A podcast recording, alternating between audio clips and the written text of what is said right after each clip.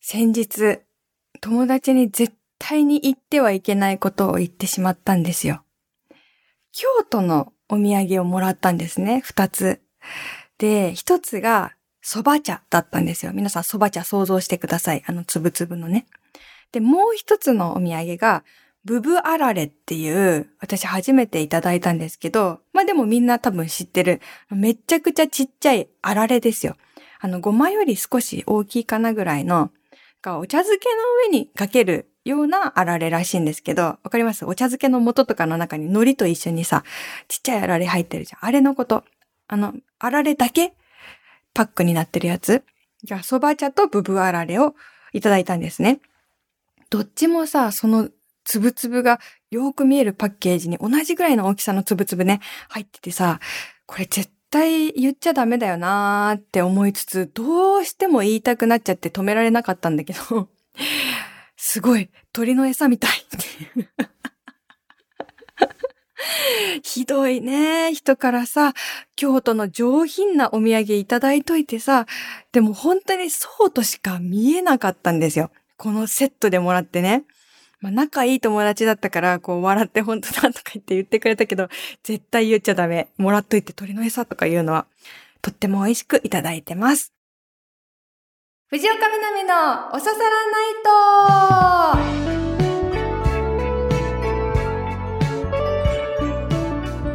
皆さん、やっほー藤岡みなみです。今週もポッドキャストオリジナルでお送りしていきます。ハッシュタグは番組本編と同じ、おささらナイトをつけてツイッターでつぶやいてください。いつも見てます。いつもありがとうございます。はい。ちょっとだけね、間が空いてしまってご心配をおかけしました。待っていてくださった皆さんありがとうございます。この一つ前に上がっているのが、イレギュラーな回なんですけど、日常アンサーソングスペシャルっていうのが更新されてますので、あの、よかったらそちらも聞いてみてくださいね。なんかまだポッドキャストを聞いたことがない人をポッドキャストに誘うっていうテーマで STB ラジオで放送されたあのスペシャルがあって、そのあの音源になります。ぜひぜひよろしくお願いします。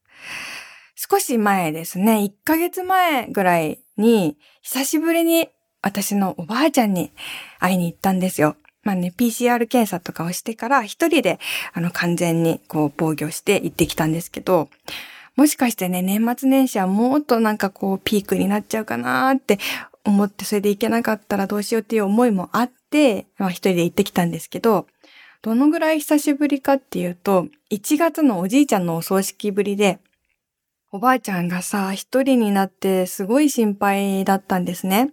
だってさ、結構そういうさ、元気だったのに一人になって急にこうね、ぎゅーっと寂しくなって、なんか元気がなくなっちゃう人ってよくいるじゃないですか。だからそうなっちゃうかなと思って、心配ではありつつも、やっぱり今年はなかなかね、しょっちゅう行くこともできなかったので、どうしてるかなと思って。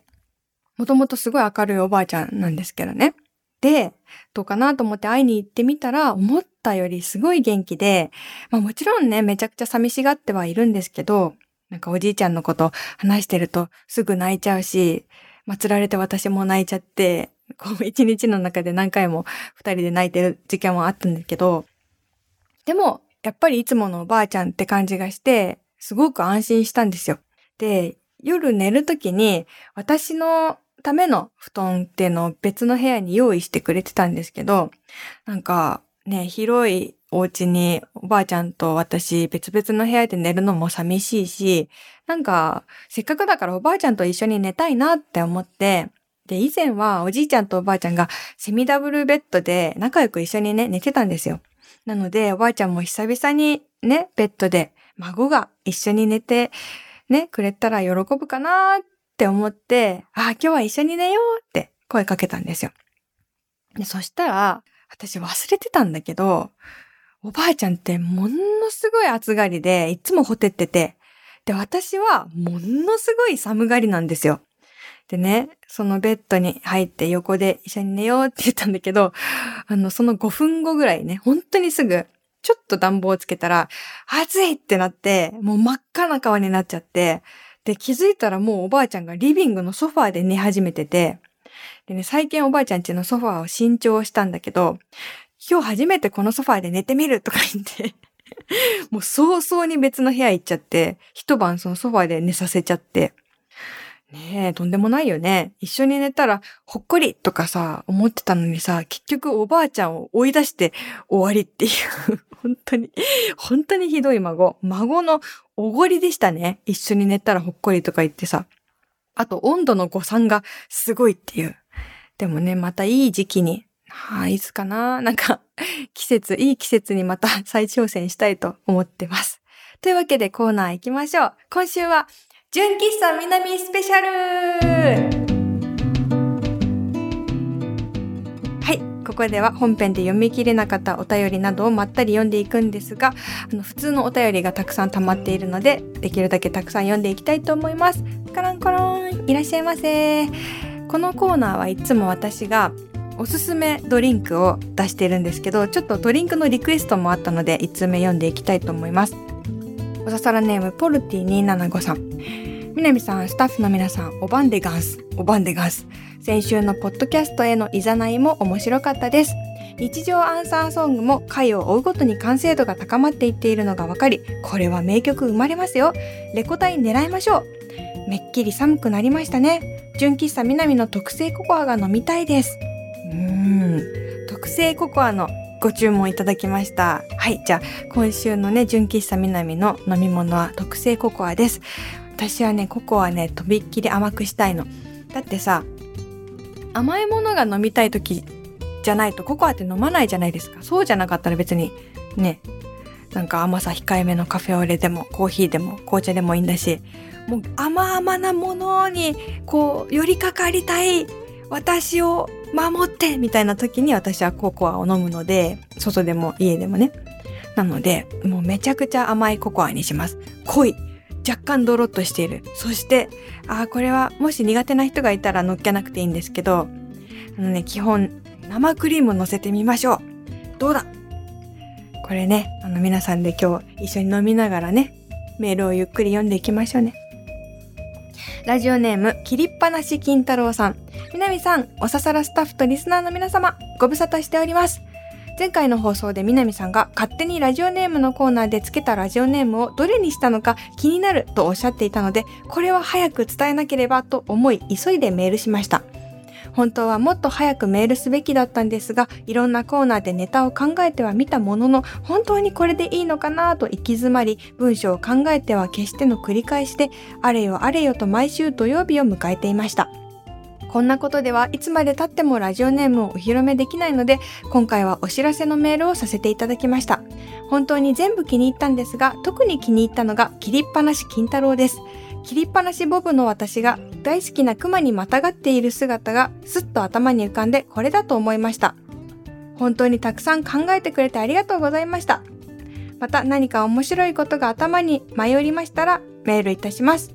切りっぱなし金太郎以後お見知りおきを。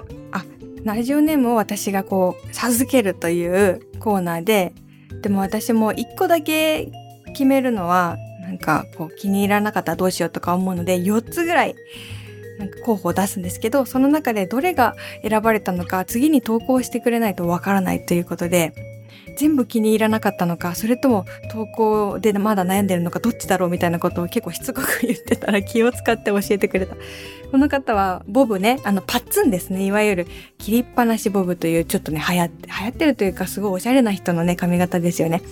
の、あの、方で、えっ、ー、と、熊が好きっていう方だったので、ちょっと切りっぱなし金太郎っていう名前に、金太郎いい名前だなあの、本当にね、嬉しいです。気に入ってくださって。全然、なんて言うのかなあの、気持ちはわかるんですけど、気負わず、どうでもいいことでも送ってくれたら嬉しいです。はい。ぜひお待ちしてます。えー、続いて、続いても私が名付けさせてもらったラジオネームだ。ラジオネームサイエンスハクションさん。おささらナイト様。みなみさんこんばんは、こんばんは。読書の秋という言葉がありますが、多分今年の秋が自分にとって初めての読書の秋かもしれません。明らかに読書量が増えているんです。そして気づいたことがあります。それは読書感想文は本当に心が動いた時には自然と書きたくなるということです。小学生の頃、読書感想文と言われても何を書いていいか全くわからず、とっても困った記憶しかありません。正直本をほとんど読まない子供だったので、無理に読んだ本で感想を書くなんて今思えば書けるはずがないですよね。でも最近は今まで以上に読書が楽しくなってきています。南さんのおかげと言っても過言ではないはず。おささらないと聞くようになり、今まで以上に南さんのツイッターやノートなどを見るようになった結果、自然と本を読んでみたくなったんです。今は三木なゆたさんの言葉の展望台を読んでいます。自分には共感する部分が多くて、この気持ちを誰かと共有したい。他の人は読んでどう思ったのか知りたいと感じています。きっとその思いをまとめると読書感想文になるんだろうな。だから読書感想文が宿題になるのはちょっと違うかもしれないと思いました。もし宿題にするなら、1年間のどこかで心が動いた時に書いて出してね。って言ってくれたら、小学生の自分は困らなかったのかもしれないな。なるほど。いや、気持ちはわかる。その、いい本を読んだ時ってめちゃくちゃ人に勧めたくなるし、言葉が溢れてきますよね。そして読書感想文は私も子供の時、もちろん苦手でした。うん、書き方わからなかったね。だけど、もしこのね、いいと思うんだけど、この1年間の心が動いた時に出してください。これいいとは思うんだけど、私もこの宿題だと3月31日に出す気がする。なんだかんだ課題って言われると、それが何であろうと私はギリギリになってしまう。まあ今は違うんだけど、子供の頃はね、そうなってしまうから難しいね。子供の頃もさ、本めちゃくちゃ好きだったけどさ、そんな自分でも読書感想文はなんかさ、すべてを書こうとしちゃうんだよね。こう、芯を食ったことを書かなきゃいけないとか、うん、こう主題を捉えていなきゃいけないとか思って自分でハードルを高くするんだけど、全然実はそういうことがなくて、本当にいい感想文ってきっとね、もっと個人的なことから始まっていいだろうし、自分の心に刺さったところを書けばいいんだから、別にね、あの、本当に筆者の言いたいことみたいなことをさ、こう、国語の宿題のように捉えてなくたっていいんだっていうことに、もう学校を卒業してだいぶ経ってから気づきましたね。うん。ね。読書感想文が好きだった人っています？結構レアじゃないですか？え、読書感想文が好きでたまらなかった人がいたらメールください。続いて、ラジオネーム四谷サイダーさん。みなみさん、リスナーの皆さん、こんばんは、こんばんは。実りの秋、美味しいフルーツ食べてますか？私はというと、職場の周りが柿の木だらけ、無人販売所だらけなので、毎日柿を食べています。夏には桃の木だらけだと思っていたのに、植え替えたと思うくらい柿の木だらけです。そうそう、南さんは柿の皮は剥く派ですか？私は切ってもらうときは剥いてもらい、そうでないときは皮ごと丸かぶりする派です。柿の皮はとても栄養豊富で風邪予防にもいいので皆さんも柿の皮を食べて健康を蓄積してください。ええー、私柿の皮食べたことないです。なんか硬そうとか思ってた。あ、そうなんだ。栄養いっぱいなんだ。今度食べてみます。そう、おばあちゃん家に行くと必ず柿を食べるんですけど、うん、子供の頃柿がね、全然好きじゃなかったけどね、最近は好きで、この間もおばあちゃんとね、柿をね、二人で食べたんだけどね、どうやって食べたかっていうと、柿ヨーグルトで食べましたね。ヨーグルトの上に柿を、熟れた柿を乗っけてね、で、ちょっと蜂蜜かけて食べたら美味しかった。うん。へえ、柿の木だらけ。あ、そうなんだ。ど、どこの地方かな？いいですね。皆さんも好きな牡蠣の食べ方ありますか？牡蠣じゃないか。柿？私ね、本当にね、これ何年ラジオパーソナリティやってるんだってね、思われると思うんだけど、牡蠣なのか、柿なのか、熊なのか、熊なのか、わかんないのよ。もう、わかんないのよ。なんで怒ってんだって 調べればいいとかじゃなくて、何回調べてもわかんなくなっちゃうの、どっちがどっちか。そういうものってないですか？私だから、チンゲン菜と小松菜毎日のように取り扱ってるのにどっちかどっちかわかんないのよ。この脳のバグなんだけど、カキカキ、クマクマわかんない。わかる？続いて、えー、みなみちゃん、スタッフの皆さん、ごきげんよう、ごきげんよう。東京からラジコで聞いてるラジオネーム電気羊です。クリーニング屋さんを探したら、同時にとある事実も発見してしまった話です。先日お世話になっていたクリーニング屋さんが閉店してしまいました。このままでは部屋にワイシャツが溜まる一方なので他のお店を探すことに。Google マップで近所のクリーニング屋さんを検索すると、何これ？めちゃくちゃたくさんある。最寄り駅までに2軒、スーパーの近くに1軒、たまにコーヒーを買いに行くコンビニまでの間に1軒、つい、おおっと声に出してしまいました。いざ行ってみると確かにそこにクリーニング屋さんが存在します。普段から通っている道沿いで探すまでもなく簡単に見つけられました。これまでも目に入っていたはずなのに無意識のうちにスルーしていたことに気づきました。まるで映画の中に出てくるような赤外線のトラップを可視化するメガネをかけたかのような衝撃です。大げさすぎるよというツッコミが聞こえてくるようですが、クリーニング屋さんだけでなく、自分の周囲で自分に関係なさそうなもの、興味のないものを知らないうちに透明にしてしまっているんだなと思った出来事でした。ちなみに最寄り駅に近くて夜遅くまでやっているお店を選びましたが、その店の近くで和菓子屋さんも発見したので、今度行ってみたいと思います。みなみちゃんは和菓子にコーヒーあり派？なし派？僕はあり派です。すごいこのお便りの その、質問の角度がすごい、あの あの、見えなかったものが意識するとめちゃくちゃ見えるっていう話でね、すごい面白いんですけど、急になんか曲がり角を曲がるように和菓子にコーヒーはあり派ですかっていう質問に落ち着くというすごく面白かったんですけど、あり派ではある。うん。なんだけど、しない。うん、お茶があればお茶を飲みますね。なんかせっかくだから。別になしだとは思いませんけど。はい。この現象って多分名前ありますよね。忘れちゃったけど。え、この現象の名前覚えてる人いたら教えてください。そう、本当に人はさ、自分が見たいものだけを選び取って見ているという感じがあって。私もこの間、まあ、引っ越してから全然この町の郵便局に行ったことがなかったっていうのもあるんだけど、でも毎日通ってる道の中に郵便局があることに気づいて、その、郵便局この辺ないよなって思ってたのに、行かなきゃいけなくて、地図で見たら、え、めっちゃ近くにあるじゃんと思って、で、いつも通ってる道に出現したんですよ。いや、絶対いつも通ってる道にね、ずっとあったはずなんだけど、本当に一切目に入ってなくて、っていうのも、あの、その郵便局の向かいに、なんかめっちゃ派手な看板があって、いつもそっちを見ちゃうのね、なんか。だからなのか、郵便局が全然目に入ってなくて。でも、ね、認識してなかったっていうことは私の世界になかったものがある日現れたっていう感じがしましたね。あと、この、なんか自分が妊娠してる時すっごい妊婦さんが街に多いなって思いました。あ、こんなにたくさんね、お腹が大きい人っていたんだって気づかなかったなって思ったし、なんかあと、私はやったことないけど、松葉杖をついてる人も、なんか松葉杖の人がすごい目に入るようになるとか言ってて、これは本当にありますよね。本当に目に見えてないものがたくさんあるんだなと思いますし、なんかそれは楽しいことでもあるし、もしかしたらね、自分がなんか何かを知ったり経験したりすることで他の人のなんだろう困ってることとかも見えやすくなったりするかもしれないしすごく人間の面白い不思議な部分だと思います。ありがとうございます、えー、続きまして室蘭市山賊レロさん。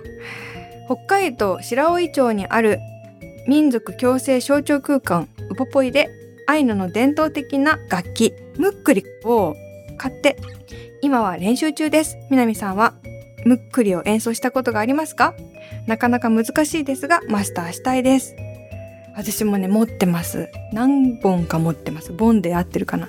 バヤンバヤンバヤンバヤンバヤンバヤンバヤンって感じの音がしますよね。で最初は鳴らないんだけど、鳴らせるようになったらすごい嬉しいっていうあれですね。これね、結構ね、何回ももらったんだよね。だからなんか、北海道での仕事の時に、なんか、北海道のなんかこう、ねあの働いてる人とかが「南さんいいものあげますよ」とか言ってさなんかスッてさくれる何かと思ってこうなんか竹とんぼみたいな見た目でさ何かと思ったらいつもむっくりなんだよね。それで、持ってますとも言えないじゃん。なんか、その、いいものあげますよとか言われたらさ、だから、わーとか言って、あ、これあれですよね。ビヨンビヨンってやつですよね。とか言って何回かもらって、家に3つか4つぐらいある。あ、でもさ、日常アンサーソングのコーナーに入れたいね、あの音。あ、今度ちょっとやってみよう。あと、日常アンサーソングで音を募集したんですよ。そしたらめっちゃいい音が来てました。2件来てました。で、まあちょっと今週は作る暇がなかったんだけど、またそれを使って日常アンサーソングを作りたいと思ってるので、皆さんの最近のね、日常の話でもいいし、あの、日常で採集した音でも何でもいいので送ってください。はい。いい音でした。ありがとうございます。ではでは、え、純喫茶南今週は閉店です。ちょっとね、甘いものが苦手な人に甘々なココア出してたらすいません。塩昆布でも各自食べといてください。はい。というわけで、おささらないとポッドキャストでも皆さんからのメールを募集しております。他にもいろんなコーナーがございます。えー、生きていて道端で、え、これって本当にそう？って思ったことを送ってくださる、えー、本当にそうかな？のコーナー。1ヶ月に1回は思い出します？のコーナー。日常アンサーソングのコーナー。えー、ミックステープのコーナー、妄想北海道旅行のコーナー、そしてラジオネームを考えるコーナーなどなどございます。妄想北海道旅行のコーナー久しぶりにやりたいですね。冬になったし。冬の北海道をこう楽しむみたいなね、やってみたいですね。いろいろ過去のコーナーでも全然いいので、はい、おささらナイトに送ってください。宛先は、みなみアットマーク stv.jp です。はい。というわけで、今週のね、おささらナイト本編の放送では、なんとあの、久しぶりにほっこりグランプリが始まっております。ほっこりグランプリといえばね、おささらないと冬の風物詩。あったかい、こう、靴下とか、インナーとかを売っているね、持ち肌というブランドがスポンサーになってくださっていて、毎週1名様にネックウォーマーがね、当たるというね、すごいスペシャルなコーナーが今年の冬もやってきております。なので、そちらも合わせてお楽しみください。